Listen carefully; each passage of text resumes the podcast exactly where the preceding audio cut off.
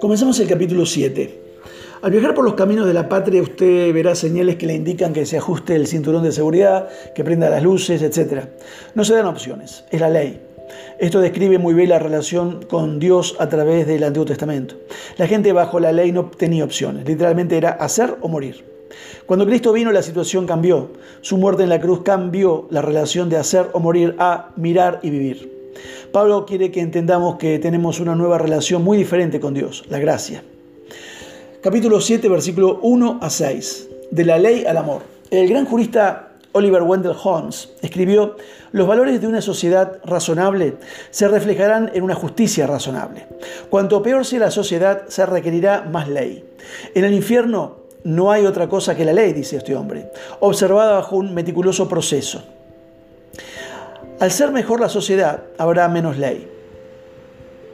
En el cielo no habrá ley, al punto que el león se recostará con el cordero.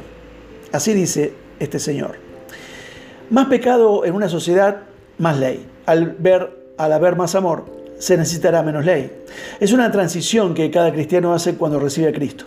Este nuevo camino, ¿cómo es? Es un camino legítimo, es un camino fructífero y es un camino eh, que se encamina, valga la redundancia. Es un camino legítimo, versículo del 1 al 4.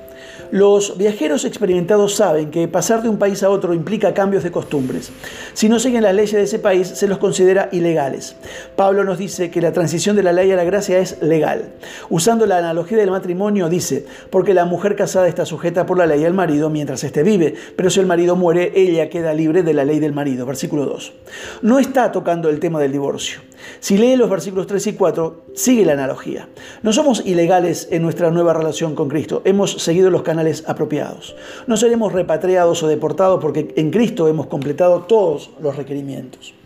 Es fructífero, versículo 4 y 5. El llevar fruto significa estar viviendo en una nueva relación.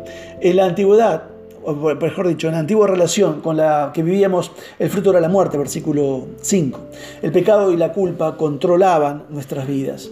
La ley podía decirnos cuál era el fruto correcto, era impotente para ayudarnos a, producirlo. Bajo el control del Espíritu, en Galacias 5, 22 y 23, dice que podemos producir amor, gozo, paz, paciencia, longanimidad, bondad, fe, mansedumbre, templanza. Y dice que contra tales cosas no hay ley. Versículo 6 encaminado. Uno de los sentimientos con los que deben lidiar los ancianos es con el sentimiento de inutilidad. Ahora sus hijos no los necesitan más. Otros invirtieron sus vidas en sus oficios y al estar retirados ya no tienen la satisfacción de su trabajo. Hay una promesa en el Salmo 92, versículos 13 y 14. Nunca perdemos nuestro propósito cuando estamos motivados por el amor. Que Dios te bendiga.